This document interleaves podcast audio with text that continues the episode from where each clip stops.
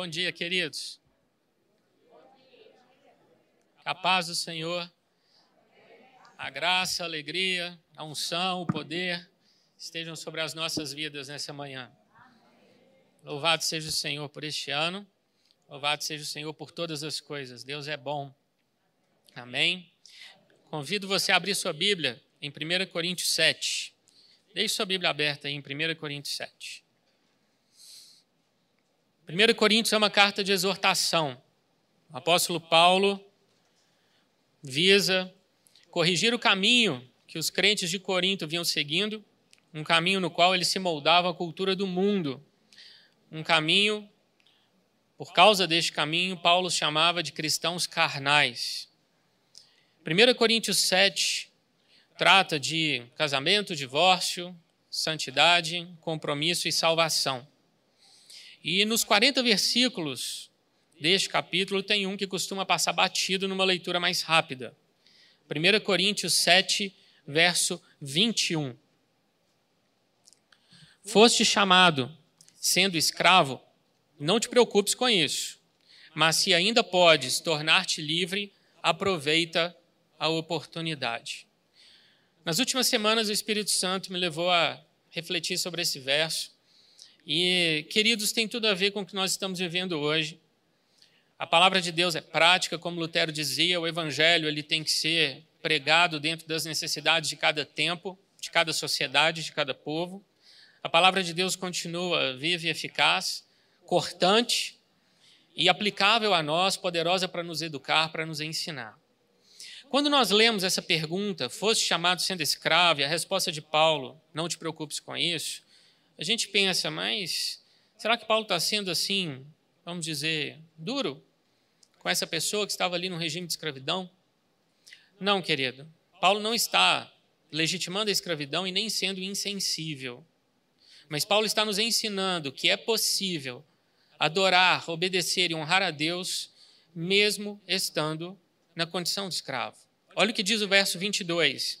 Porque o que foi chamado no Senhor sendo escravo é liberto do Senhor. Semelhantemente, o que foi chamado sendo livre é escravo de Cristo. Portanto, não importa a condição na qual o cristão foi chamado. E lembrando, no século I havia escravidão. Se a pessoa foi chamada sendo escrava, ela é livre do Senhor. Se ela foi chamada sendo livre, seja uma pessoa alforriada ou que nunca foi escravo, ela é serva do Senhor Jesus. Ela vive para amá-lo, honrá-lo, adorá-lo e obedecê-lo. Onésimo foi um escravo e um precioso cooperador do apóstolo Paulo no seu ministério. Boa parte dos cristãos no primeiro século eram escravos ou ex-escravos. Voltando ao verso 21, o que diz a parte B: Não te preocupes com isso, mas se ainda podes tornar-te livre, aproveita a oportunidade. Paulo está pisando em ovos ao fazer essa afirmação.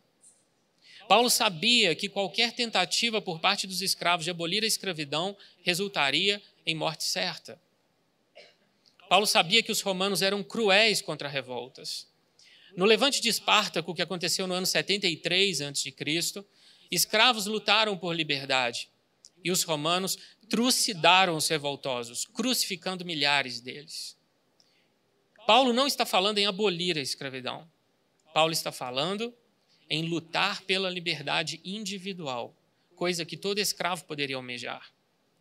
Muitos escravos conseguiram sua liberdade no século I por serviços notáveis ou porque pagaram por ela.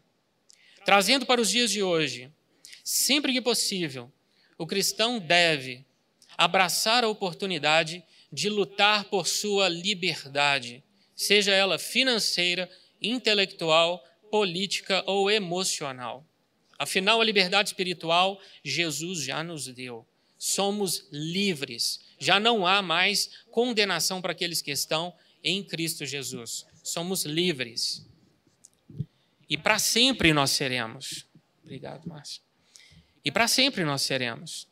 Em outras palavras, o apóstolo Paulo está dizendo: se você tem oportunidade, se você tem a chance de ser livre, então não perca essa oportunidade, essa chance. Seja livre. Queridos, nós estamos num ano em que dois caminhos estão colocados diante de nós. Um caminho de prisão e um caminho de liberdade. Essa mensagem, querida, é para você como cidadão brasileiro e como cristão nessa geração. Não perca a oportunidade de ser livre. Abrace essa oportunidade. Lute pela sua liberdade, pela liberdade dos seus filhos, da sua família, pela sua liberdade de culto, de ir e vir. Somos livres. Não somos escravos de ninguém, não somos escravos de decretos, não somos escravos de autoridades, somos livres. E aqui é importante pontuarmos uma coisa: vida, liberdade e propriedade privada são direitos naturais. O que, isso quer dizer? Frederic Bastiat foi um economista e um jornalista francês. Bastiat é o autor do livro A Lei, Por que a Esquerda Não Funciona. Bastiat publicou esse livro no ano de 1850. E o que há de tão incrível nele? Ele conseguiu prever por que o socialismo não funcionaria. E ele fez isso 140 anos antes do colapso da União Soviética. Quando uma pessoa consegue ler as ideias que circulam no seu tempo e consegue projetá-las na história e dizer por que elas não vão funcionar, a gente precisa parar e prestar atenção no que essa pessoa está falando. Dois anos antes, em 1848, Marx e Engels publicaram o Manifesto do Partido Comunista. As ideias comunistas e socialistas circulavam na Europa naquela época. E Bastiat soube ler e entender essas ideias. O livro A Lei, a esquerda odeia. E se a esquerda odeia é porque tem coisa boa nele, queridos. A gente vai no contrário do que a esquerda fala. Porque nós somos conservadores. E Bastiat, ele diz, ele parte da argumentação dos direitos naturais. E ele diz: a vida, a liberdade e a propriedade não passaram a existir porque os homens fizeram leis. Ao contrário, é porque a vida, a liberdade e a propriedade já existiam, é que os homens fizeram leis. Vamos fazer uma reflexão aqui um tanto quanto óbvia. O que veio primeiro? A vida ou a Constituição de 88? A liberdade ou a Constituição de 88? A propriedade privada ou a Constituição de 88? Isso é importante ser dito porque algumas pessoas acreditam que elas têm um direito, porque esse direito está escrito na lei ou na Constituição, não, querido. Você tem direito à liberdade porque Deus criou os homens livres. O seu direito emana de Deus e não de um pedaço de papel. As leis e constituições da sociedade ocidental visam preservar o que Deus deu ao homem. Algumas pessoas acham que é o Estado quem dá liberdade para elas, como se o Estado fosse um ente muito bonzinho. Não, querido. Deus criou os homens livres. A legislação feita pelo homem só reconhece aquilo que Deus já nos deu. Isso é importante ser dito. Isso não é só o raciocínio de uma mentalidade conservadora, isso é o raciocínio de uma mentalidade bíblica. Antes do primeiro livro da Bíblia ser escrito, já existiam vida, liberdade e propriedade privada. Se você ler o Pentateuco, os livros proféticos, históricos, Salmos, livro poético, sapiencial, Atos, Evangelhos, você verá a Bíblia protegendo a vida, a liberdade e a propriedade. Gênesis 2:7 Formou o Senhor Deus ao homem do pó da terra e lhe soprou nas narinas o fôlego de vida, e o homem passou a ser alma vivente. Deus é o doador da vida. Ele deu vida ao ser humano. Se ele deu, só ele pode tirá-la. Por isso, nós cristãos nos posicionamos veementemente contra eutanásia, aborto e suicídio. Querido, aquilo que está na palavra ecoa na nossa cultura e na nossa política. Ah, mas a gente não pode falar de política no público. É sério isso? Vamos rasgar Atos então. Metade do livro de Salmos foi escrito por um político chamado Davi. Querida, política faz parte da nossa vida. E foi porque a igreja deu dois, três, quatro, cinco passos para trás e deixou que os piores tomassem conta, que nós estamos vivendo o que nós estamos vivendo hoje. É tempo de despertar. E Deus tem levantado. E Deus tem falado. E Deus tem profetizado pela boca dos seus profetas. Canções estão sendo compostas com base na palavra dirigidas a Deus, canções que falam do amor ao Brasil. Querido, Deus colocou nessa terra com um propósito. Pergunte para o Senhor, Deus, o que eu devo fazer nesta geração? O que o Senhor espera de mim hoje? Nós vamos abrir mão e vamos permitir que aborto seja aprovado no Congresso? Percebe, querido, como a Bíblia se aplica à consciência política do cristão? Levítico 25, 10. Santificareis o ano quinquagésimo e proclamareis liberdade na terra a todos os seus moradores. Ano de jubileu vos será. A cada 50 anos, a nação de Israel parava por completo. Era ano do jubileu. Todas as dívidas eram perdoadas.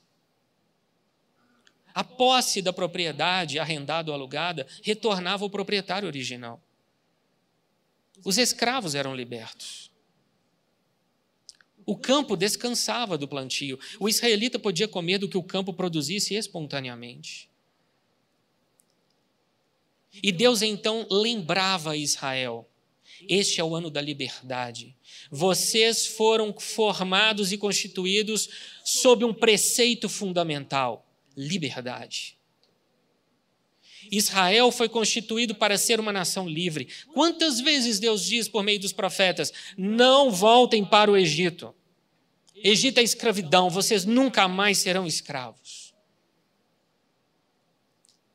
E os israelitas viviam na total dependência do Senhor por um ano.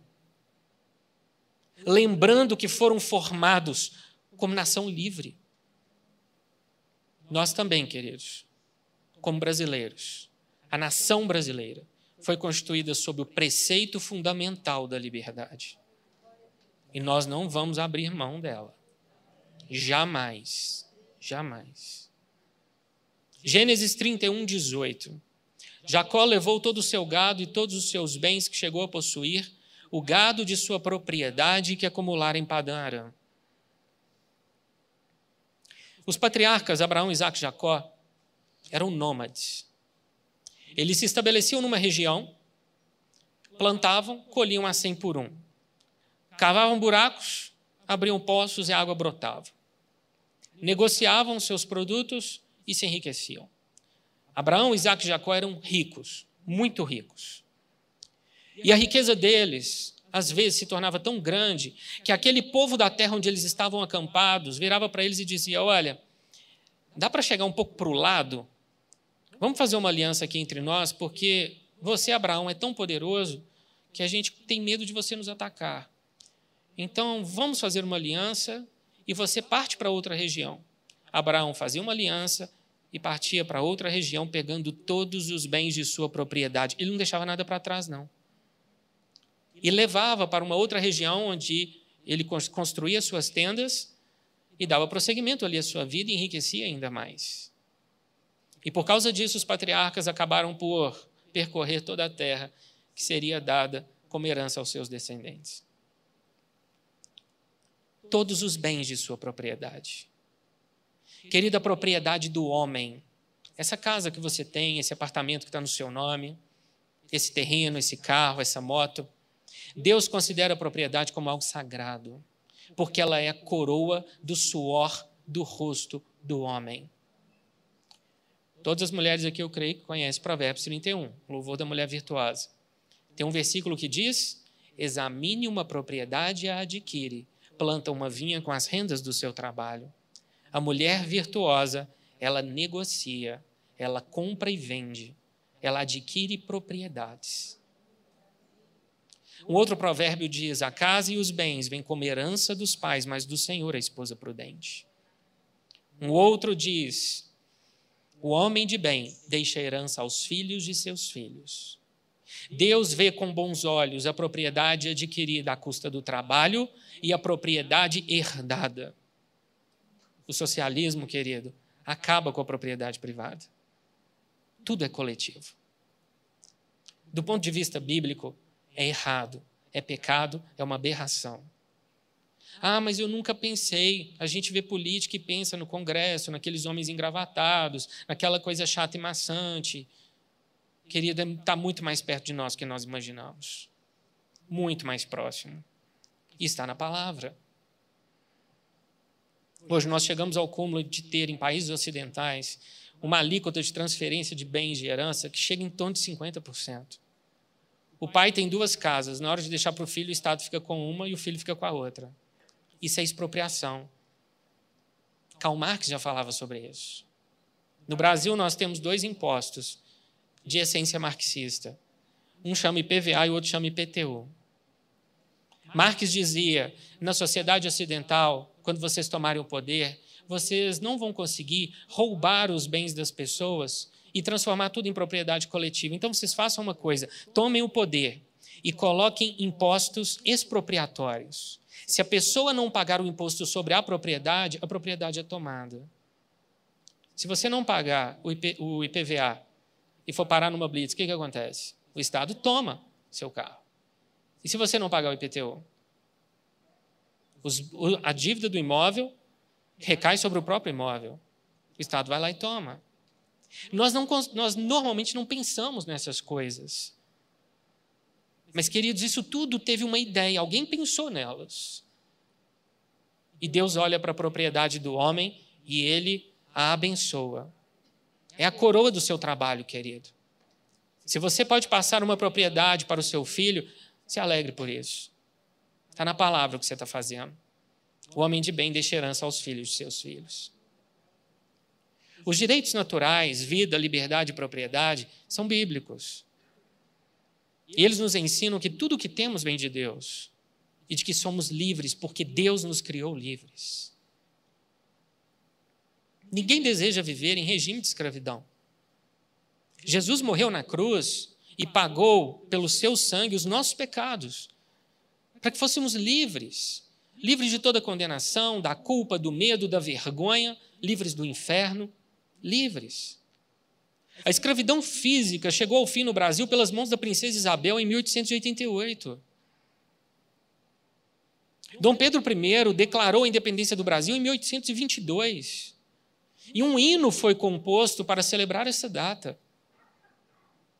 Nesse hino tem uma estrofe que diz: Brava gente brasileira, longe vá temor servil, ou ficar a pátria livre, ou morrer pelo Brasil. Na bandeira do nosso estado, Minas Gerais, está gravada a palavra liberdade, libertas com a também. Queridos, somos livres em todos os sentidos. No sentido espiritual, no sentido natural, no sentido humano, somos livres. Mas livres para fazer o quê? Livres para viver como? O que temos feito da liberdade que Deus nos deu? Te convido a abrir sua Bíblia em Atos, capítulo 10, verso 22.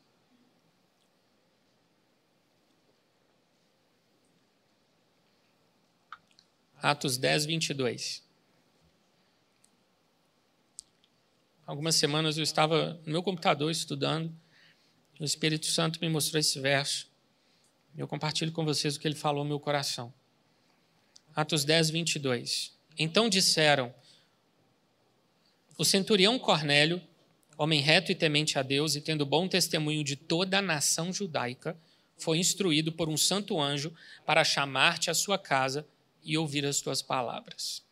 Normalmente, quando lemos Atos 10, a ênfase recai sobre o derramado do Espírito Santo na vida de Cornélio, da sua casa, e sobre a quebra dos preconceitos judaicos de Pedro e a consequente entrada de Pedro na casa de Cornélio, que era um gentio, coisa que nenhum judeu em sã consciência faria. Depois Pedro teve que prestar esclarecimentos por ter feito isso.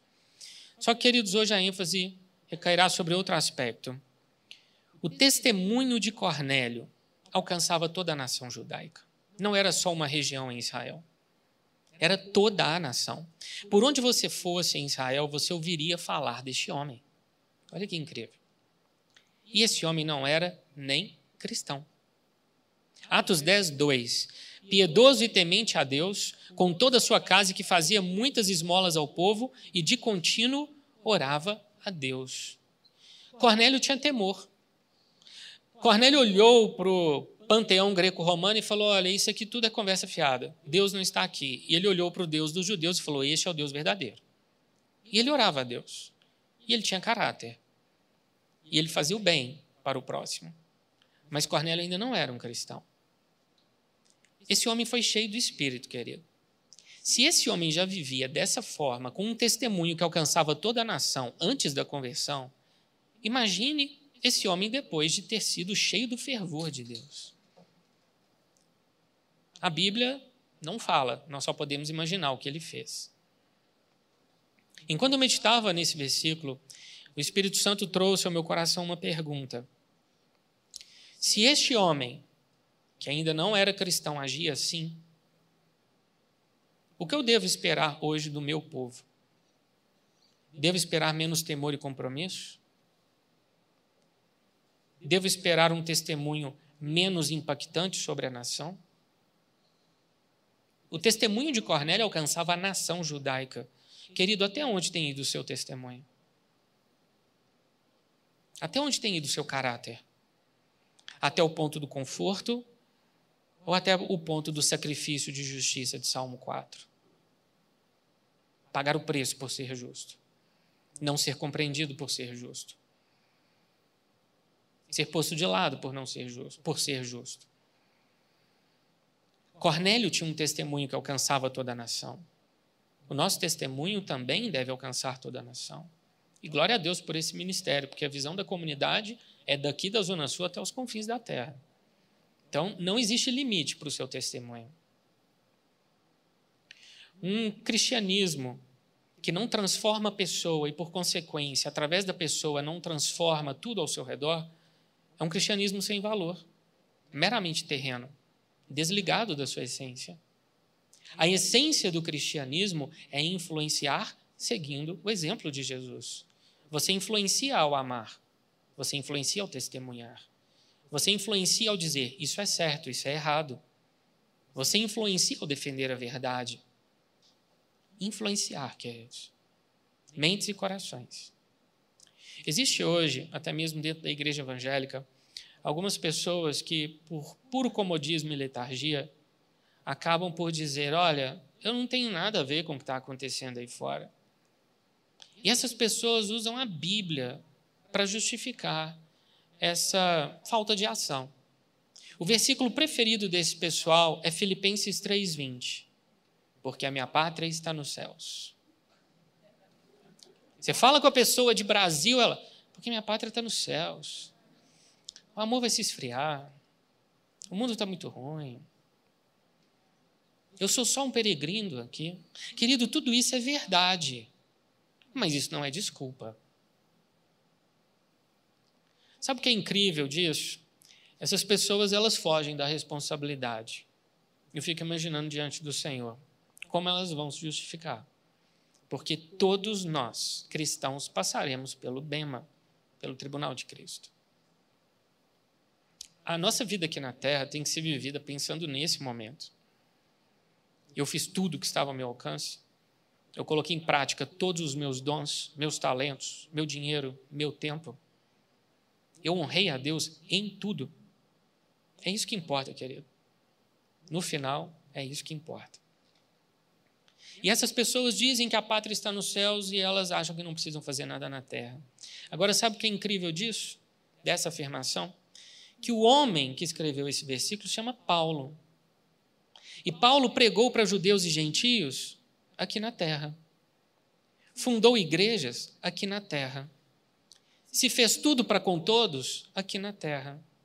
Amou a sua pátria, Israel. Sim, Paulo era um patriota aqui na terra. Paulo amava Israel, você pode amar o Brasil, querido. Desejou ser anátema por amor aos seus compatriotas aqui na terra. Esmurrou seu corpo e o reduziu à escravidão para ser santo aqui na terra. Paulo tinha os olhos nos céus, mas ele não se eximia das suas responsabilidades na terra. Existe hoje um ditado que talvez você já tenha ouvido e que resume muito bem como chegamos ao estado atual das coisas.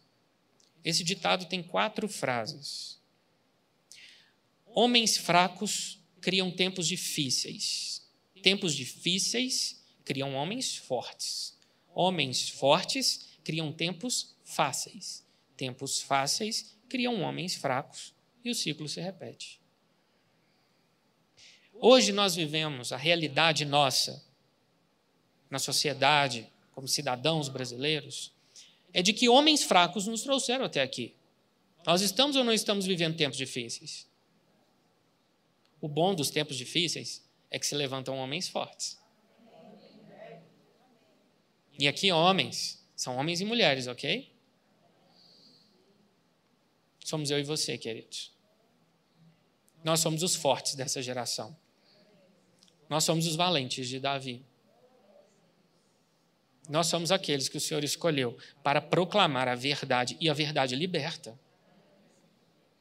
E nós vamos defendê-la, querido. Se preciso for com a nossa própria vida. Vale a pena. Propósito, querido, é aquilo pelo qual você está disposto a morrer. Qual é o propósito da sua vida? O que te levaria a agir até as últimas consequências? A ponto de dar a sua vida por. Vale a pena morrer pela verdade. Vale a pena morrer defendendo a nossa fé. Isso é algo que ele deve estar no nosso coração. Nós devemos ter isso bem definido. Faz parte do nosso chamado aqui na terra. Hoje a minha oração ao Senhor tem sido: Deus, levante os justos dessa geração. Levante os homens e mulheres de fé, honradez e coragem. Levante defensores da moral e da verdade. Levante os que choram pela injustiça que desgraça o país. Levante pais e mães capazes de amar seus filhos a ponto de querer lutar por eles. Levante soldados do reino com disposição para guerrear pela nossa liberdade. Mas para fazer essa oração, querido, você tem que se incluir entre esses que estão dispostos a lutar. No dia 16 de janeiro, o pastor Neif fez nesse púlpito uma afirmação. Ele disse: Nós temos que orar também pelo Brasil. Este é um ano decisivo. E o que está em risco é a liberdade deste povo. Ipsis literis, foi isso que o pastor Neif afirmou. Liberdade, querido, você entende a seriedade desse chamado? O que Deus tem colocado no coração do nosso presbitério, da liderança deste ministério, Deus tem colocado no coração de muitos líderes evangélicos nessa nação. O espírito é o mesmo. O tempo é de luta, o tempo é de guerra. Mas vale a pena porque nós estamos lutando pela nossa liberdade. Inclusive a liberdade de estarmos aqui como hoje, num culto de domingo. Liberdade.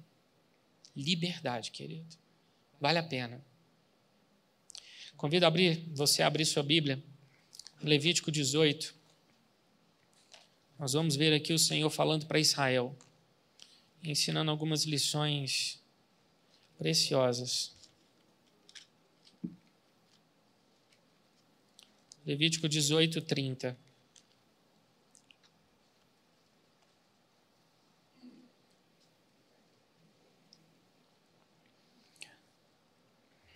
Levítico 18, verso 30. Portanto, guardareis a obrigação que tendes para comigo, não praticando nenhum dos costumes abomináveis que se praticaram antes de vós, e não vos contaminareis com eles. Eu sou o Senhor, vosso Deus.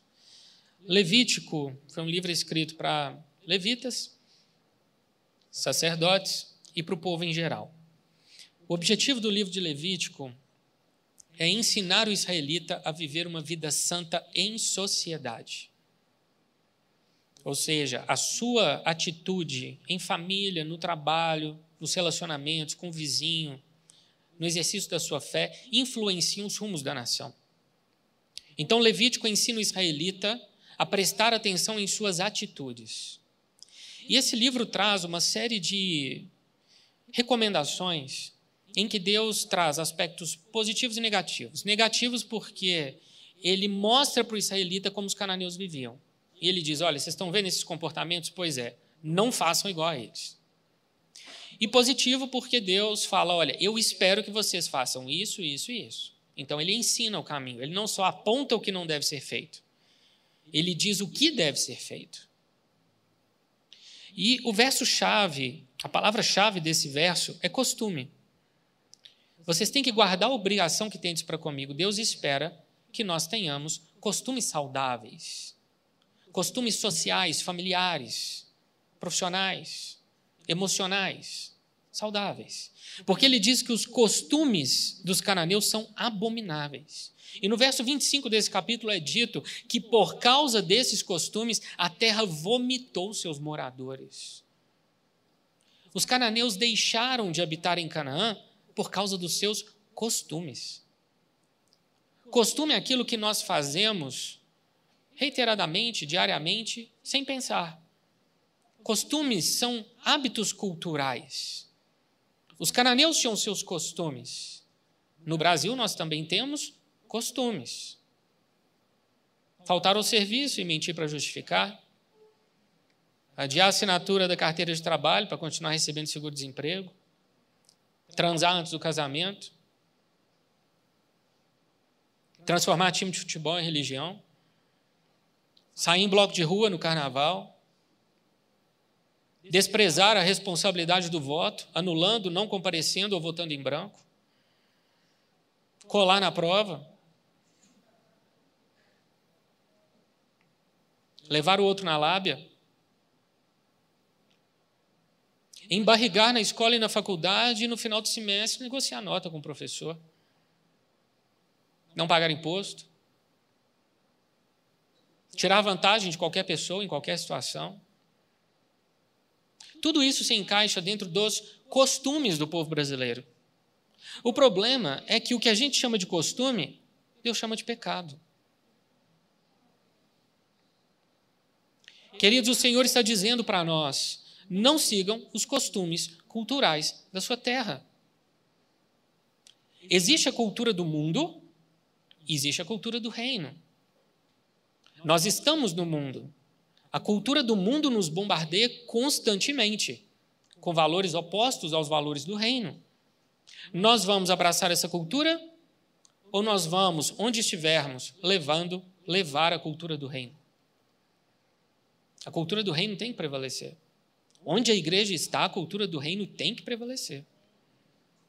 E aí nós levaremos novos costumes, por onde formos e não nos submeteremos mais aos costumes do mundo. Israel caiu por causa desses costumes. Eles andaram com Deus por um tempo e depois se esqueceram e começaram a imitar os costumes dos povos da terra. E Deus enviou profetas, e Deus tratou, Deus enviou saqueadores, Deus enviou povos mais fortes. Queridos, quanto antes nós nos arrependemos, melhor. Em Gálatas capítulo 5, verso 13 está escrito: Porque foste chamados à liberdade, porém não useis da liberdade para dar ocasião à carne. Nós somos livres, queridos, livres do pecado, não para o pecado. Até mesmo na liberdade que o Senhor nos deu, existem limites.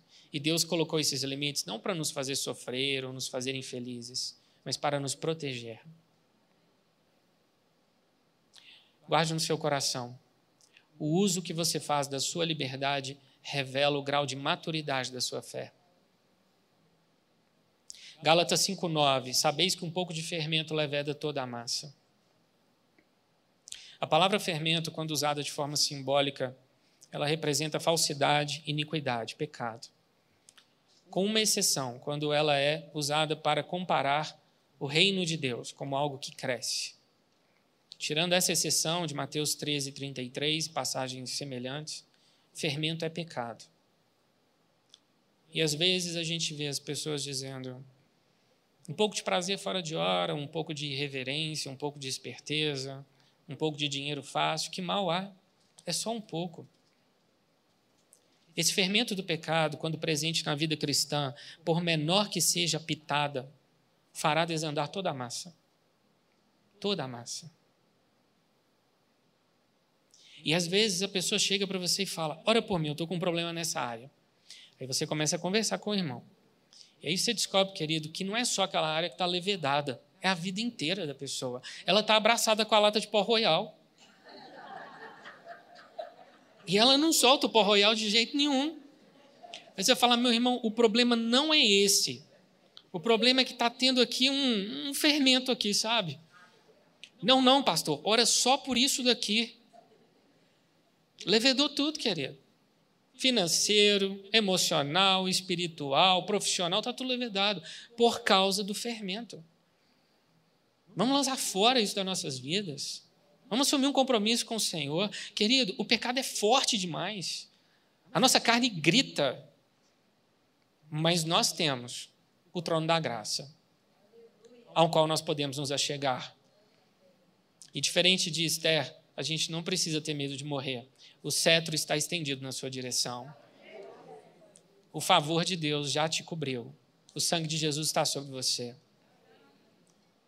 Reflita sobre a sua vida, faça isso naquele seu momento, a sós com o Senhor, e peça: Deus, tira o fermento da minha vida. É mais forte do que eu consigo, mas eu sei que com teu Espírito eu posso todas as coisas. Amém? Atos 17, querido.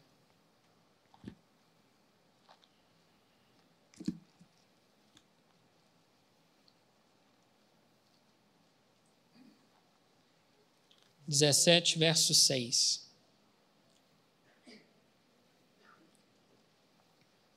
A palavra do Senhor diz: Porém, não os encontrando, arrastaram Jason e alguns irmãos perante as autoridades, clamando: Estes que têm transtornado o mundo chegaram também aqui, os quais Jason hospedou. Todos estes procedem contra os decretos de César, afirmando ser Jesus outro rei.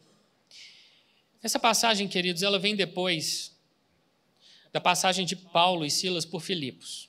Paulo e Silas chegaram em Filipos, pregaram o evangelho, foram presos, açoitados, colocados em liberdade, e Paulo e Silas se dirigiram a Tessalônica. Chegando em Tessalônica, Paulo, como era do seu costume, foi para a sinagoga pregar para os judeus. E por três sábados, Paulo pregou na sinagoga, provando que Jesus é o Messias. Só isso que Paulo pregou. Se valendo do Antigo Testamento e contando a respeito de Cristo, ou seja, falando a verdade. Algumas pessoas foram influenciadas pelo discurso de Paulo, foram persuadidas. Mas outras foram movidas pela inveja e aliciaram alguns homens dentre a malandragem e criaram uma confusão na cidade. E qual era a acusação que pesava sobre Paulo e Silas? Estes que têm transtornado o mundo chegaram também aqui. Paulo e Silas foram acusados de transtornar o mundo. Querido, nós somos transtornadores do mundo. A expressão transtornar o mundo em algumas Bíblias é traduzido por alvoroçar o mundo. Querido, o mundo sempre fica transtornado, alvoroçado, diante de uma pessoa de convicções genuínas. O mundo não sabe o que fazer com uma pessoa que não cede às pressões do coletivo. O mundo não sabe o que fazer com uma pessoa que não segue a massa. A pessoa pensa e fala: não, está todo mundo indo para lá, mas aquela direção é errada. A gente tem sempre que lembrar, queridos, que a porta que conduz ao céu é estreita, viu? E não são muitos que passam por ela, não. A nossa mentalidade não é a mentalidade do mundo. E o mundo fica transtornado. Porque você pensa, porque você tem fé, porque você passa aquilo que você ouve e o que você vê pelo critério da verdade da palavra. Você filtra pelos valores morais cristãos. E o mundo fica transtornado com isso. Aí o que, que o mundo faz? Hoje, quando um jovem se declara cristão conservador na escola ou na faculdade, ele vira motivo de piada e de perseguição. Quando um atleta cristão ganha uma Olimpíada, uma prova, e ele sobe ao pódio e dá glória a Deus, a imprensa em peso, ou zomba ou ignora. Quando uma primeira dama ora em línguas, adorando a Deus, porque pela primeira vez teremos um evangélico no STF, ela vira motivo de chacota e é chamada de bizarra. Foi isso que escreveram sobre ela. Você deve ter lido. Querido, nós somos chamados para transtornar o mundo, não para nos conformar ao mundo. Nós não seguimos ao espírito desse século. A nossa mente é outra, é a mente de Cristo. Vamos fazer uma confissão de fé? Repitam comigo. Este ano, o meu testemunho abençoará a minha família. Este ano, o meu testemunho resultará na conversão de muitas pessoas. Este ano, o meu testemunho frustrará os planos do inferno.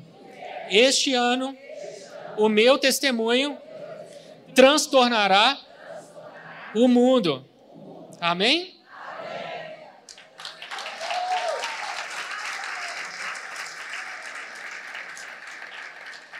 Transtornar o mundo.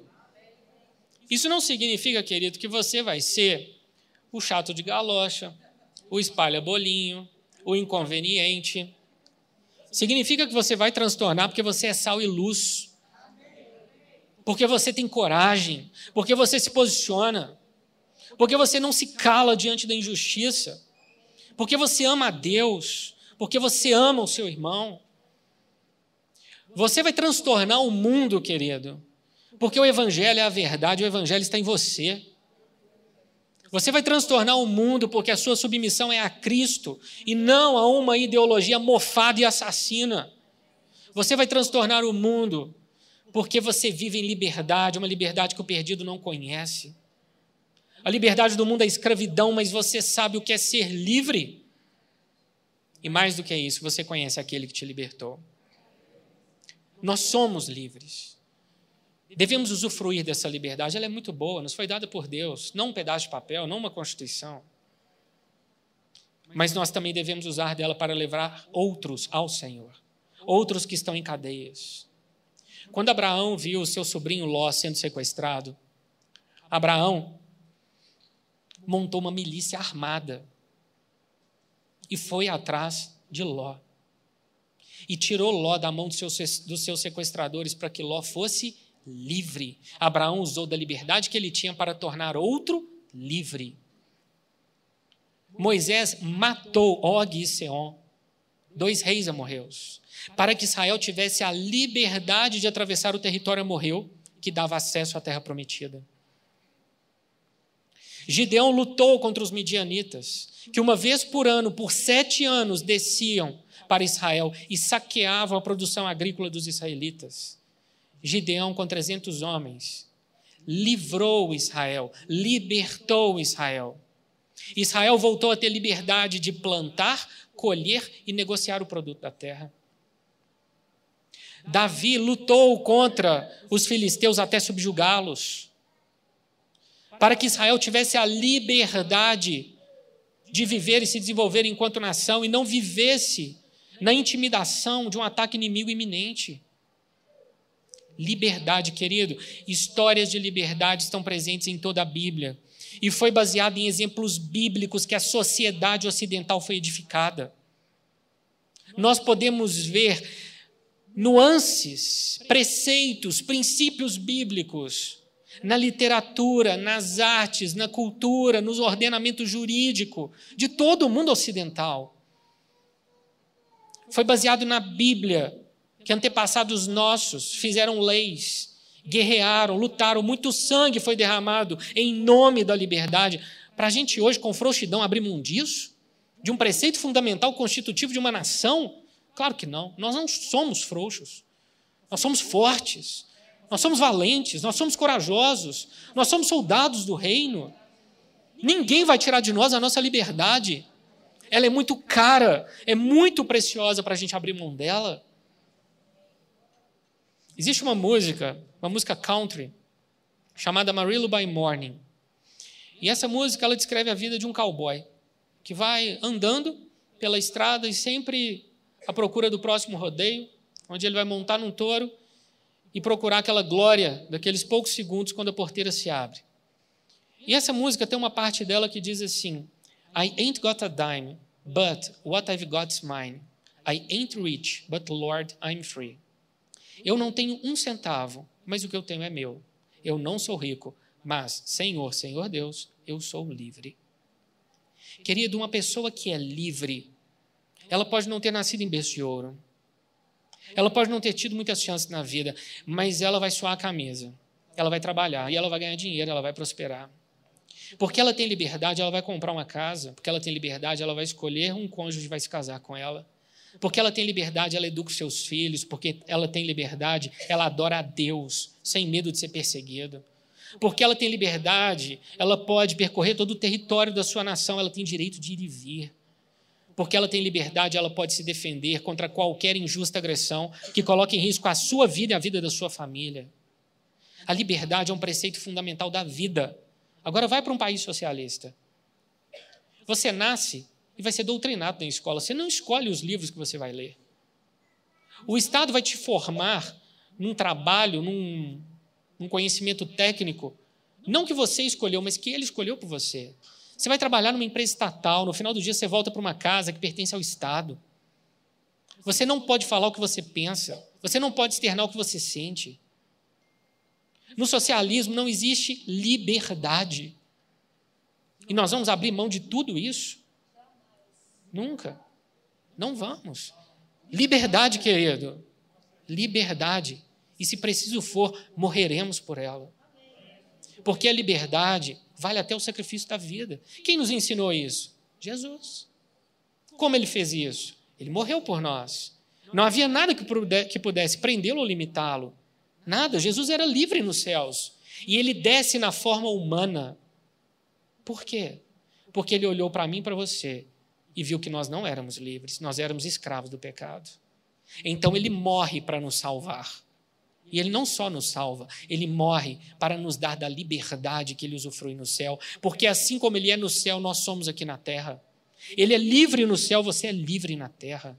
Ele usufrui de liberdade no céu, você tem liberdade na terra. E ele fez isso para quê? Ele te fez livre para quê? Para você passar pelo mundo respirando, ocupando espaço e sendo só mais uma cabeça no censo do IBGE? Não, querido. Ele te fez livre para viver um relacionamento com você. Ele te fez livre para que você cresça na fé, na virtude e no conhecimento. Ele te fez livre para que você cumpra um chamado que é só seu e de mais ninguém. Ele te fez livre para que você proclame a verdade a plenos pulmões. Ele te fez livre para que você trabalhe na terra acumulando tesouros no céu. Ele te fez livre para que você o adore em espírito e em verdade. Ele te fez livre porque sabe que não há alegria onde prevalecem grilhões. Livre por toda a sua vida e por toda a eternidade, você é livre. Amém? Vamos orar? Glória a Deus.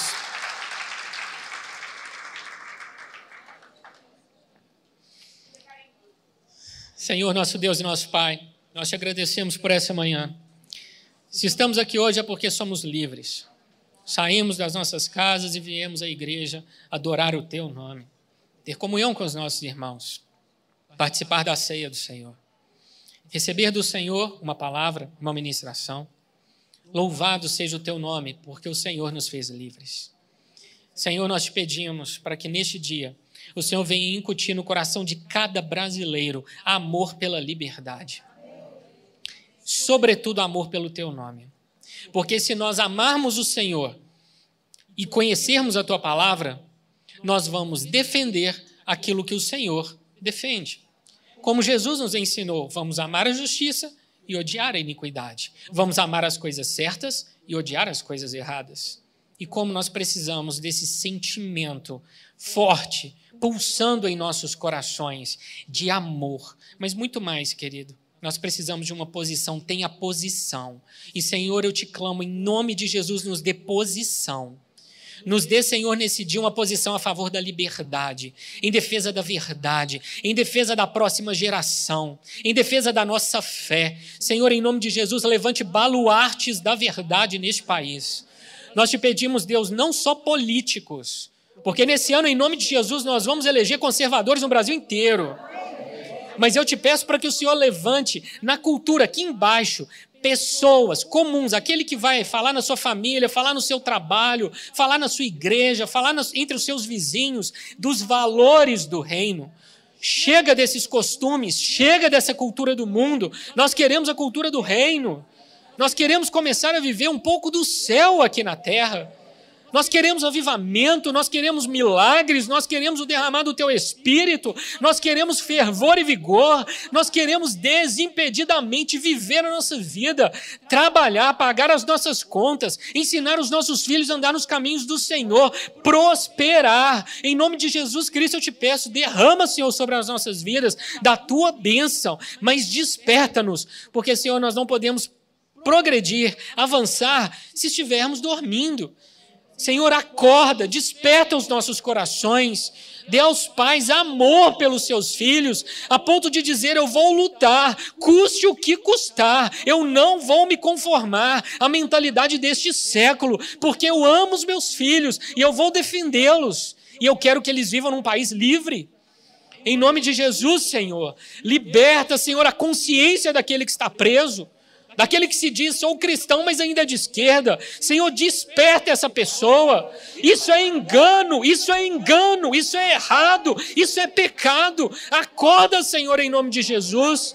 Vivemos 33 anos de socialismo, a mente de muitos foi cauterizada, mas nós clamamos ao Senhor, o Senhor está nos dando uma chance, em nome de Jesus, que nós saibamos usar essa oportunidade. O Senhor nos diz na tua palavra, em 1 Coríntios 7, 21, se vocês têm chance, sejam livres, não percam a oportunidade. E o Senhor nos coloca nesse ano de 2022, diante de dois caminhos: socialismo e conservadorismo. Qual nós vamos seguir? Senhor, em nome de Jesus, dê consciência ao teu povo. A igreja é o diferencial dessa nação. Nós somos o povo escolhido. Nós somos aqueles que são herdeiros e nós não vamos abrir mão das nossas bênçãos para a gente se deparar com uma geladeira vazia e ter que explicar para os nossos filhos que nós não lutamos quando nós podíamos. Jamais, jamais. O povo do Senhor não come carne de cachorro. Em nome de Jesus Cristo, Senhor, desperta a tua igreja, desperta a tua igreja, desperta a tua igreja, Senhor. Em nome de Jesus Cristo, somos filhos do Rei, somos filhos do Rei. Por cabeça eu coloco o Brasil e nunca mais por cauda. Eu os elevo perante as nações deste mundo. Eu os tiro da vergonha. Eu elevo esta nação acima de todas as outras. O mundo olhará para vocês e dirão: ali ali está a bênção. Nós não entendemos, mas ali está a bênção. Em nome de Jesus, nós somos a terra da liberdade, a terra da justiça, a terra do amor, a terra do evangelho. Em nome de Jesus Cristo, profetizamos salvação e libertação. Caiam cadeias, em nome de Jesus, principados e potestades que têm governado esse país, caiam por terra agora, em nome de Jesus Cristo. Nós declaramos a ruína dos demônios que sustentam o STF, a ruína dos demônios que sustentam as instituições. Faz limpeza, Senhor, limpeza, Senhor, para a glória do teu nome. Limpa, Senhor, em nome de Jesus, com o poder do teu sangue, do teu sangue. Se o Senhor nos redimiu da morte, o que é uma nação para o Senhor? Em nome de Jesus Cristo, nos faz livres, livres, livres. Não abriremos mão da liberdade que o Senhor nos deu. Hoje sempre o povo brasileiro é livre e livres nós seremos, em nome de Jesus Cristo. Amém, Senhor. Amém, Senhor. Amém, Senhor. Irmão, Amém. Senhor